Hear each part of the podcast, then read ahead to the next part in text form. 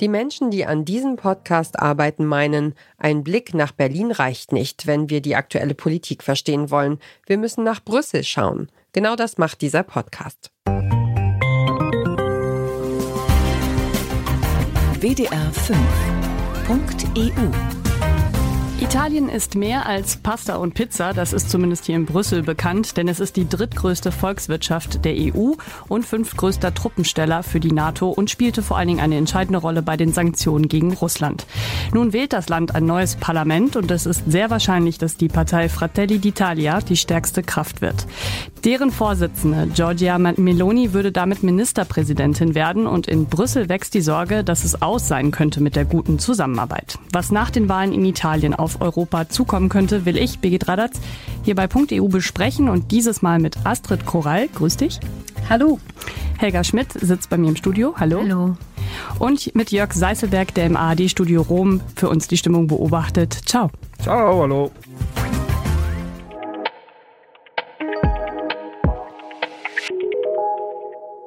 So klingt der Podcast über Europapolitik vom WDR und dem ARD-Studio in Brüssel. Ihr hört den Podcast-Podcast von Detektor FM.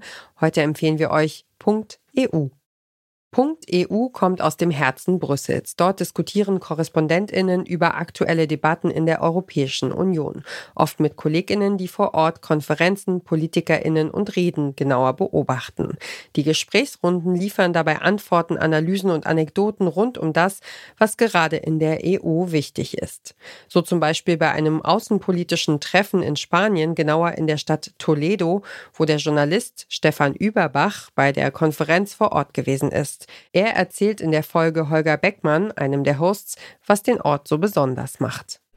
Es hat äh, auf jeden Fall symbolischen Charakter, äh, die Wahl des äh, Austragungsortes, hier um es vielleicht mal so zu sagen.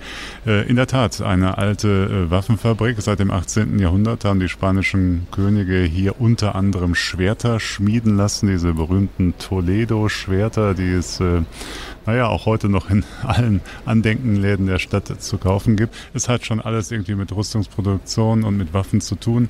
Und insofern kein Zufall, dass äh, für das Treffen der Verteidigungs- und Außenminister äh, dieser Ort gewählt wurde, denn hier geht es um äh, tatsächlich Fragen von Krieg und Frieden. Krieg in Europa, in der Ukraine tobt ein russischer Angriffskrieg. Was kann Europa tun, um der Ukraine beizustehen? Wie kann die Hilfe verstetigt und äh, nachhaltig gemacht werden? Das waren hier die Themen und dazu passt dieser Ort dann äh, wirklich ja ganz genau. In der Folge geht es dann um die Frage, wie geht Europa gerade mit Krieg um? Nicht nur in der Ukraine, sondern auch in Niger und Gabun in Afrika. Der Podcast.eu kann dann auch meinungsstark sein. Im Fall der Korrespondentinnen Helga Schmidt und Markus Preis, wenn es um die Rolle der EU in Afrika geht. Einige Minister sagten, ja gut, wir haben ja von den Ländern des Südens auch erwartet, dass sie solidarisch waren, als wir kamen und sagten, es gibt einen Krieg in Europa. Es braucht jetzt eine geschlossene Front gegen den Angreifer, also Russland dann muss man jetzt als Europäer auch äh, gucken, dass äh, im Niger eine demokratische äh, Regierung, eine demokratisch gewählte Regierung vor gut einem Monat abgesetzt wurde.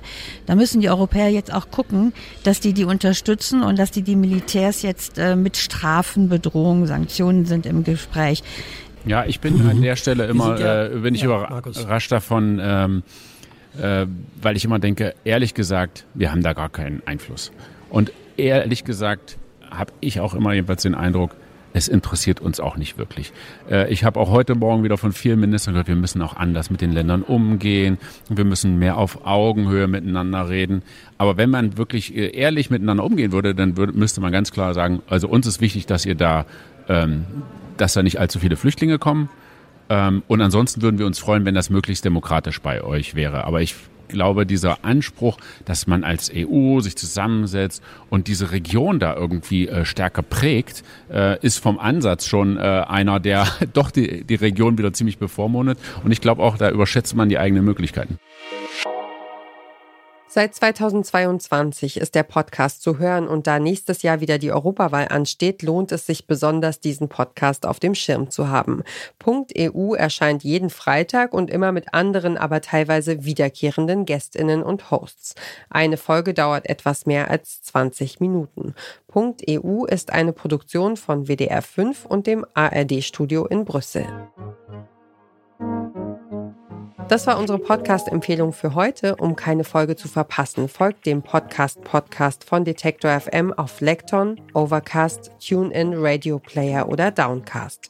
Wenn ihr eine Podcast-Empfehlung habt, die ihr mit der Welt teilen wollt, dann schreibt uns eine Mail an podcastpodcast.detektor.fm.